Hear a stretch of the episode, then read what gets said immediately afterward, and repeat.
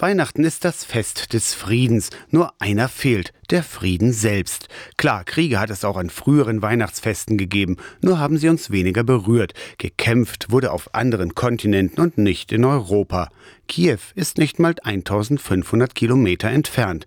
Dazu kommt der Krieg im Heiligen Land zwischen Israel und der Hamas. Die tausende Jahre alten biblischen Texte sind aber brandaktuell, sagt Kirchenpräsident Joachim Liebig, der leitende Geistliche der evangelischen Landeskirche Anhalts. Die allermeisten Texte, die wir dann auch Heiligabend und zu Weihnachten lesen, sind Texte, die in kriegerischen Zeiten entstanden sind. Es geht immer um die Bitte um Frieden und um Gnade Gottes und wann endlich endet die furchtbare Zeit und so. Das ist das Grundthema ganz vieler alt- und neutestamentlicher Texte. Die Sorgen der Menschen ändern sich, die Botschaft bleibt die gleiche. Fürchtet euch nicht, heißt es. Darin stecken Hoffnung, Zuversicht und Trost. Also ich glaube, dass Menschen ein Recht haben, Trost zu erfahren, nicht durch den Prediger, die Predigerin, sondern durch das Wort Gottes.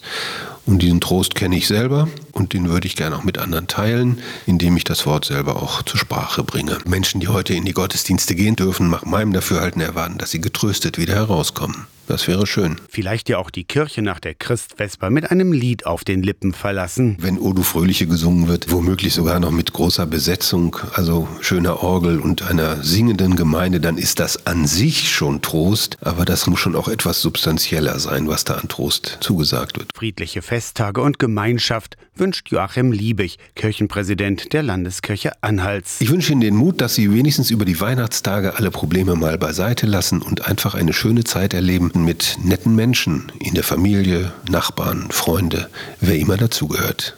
Fröhliche Weihnachten. Aus der Kirchenredaktion Torsten Kessler.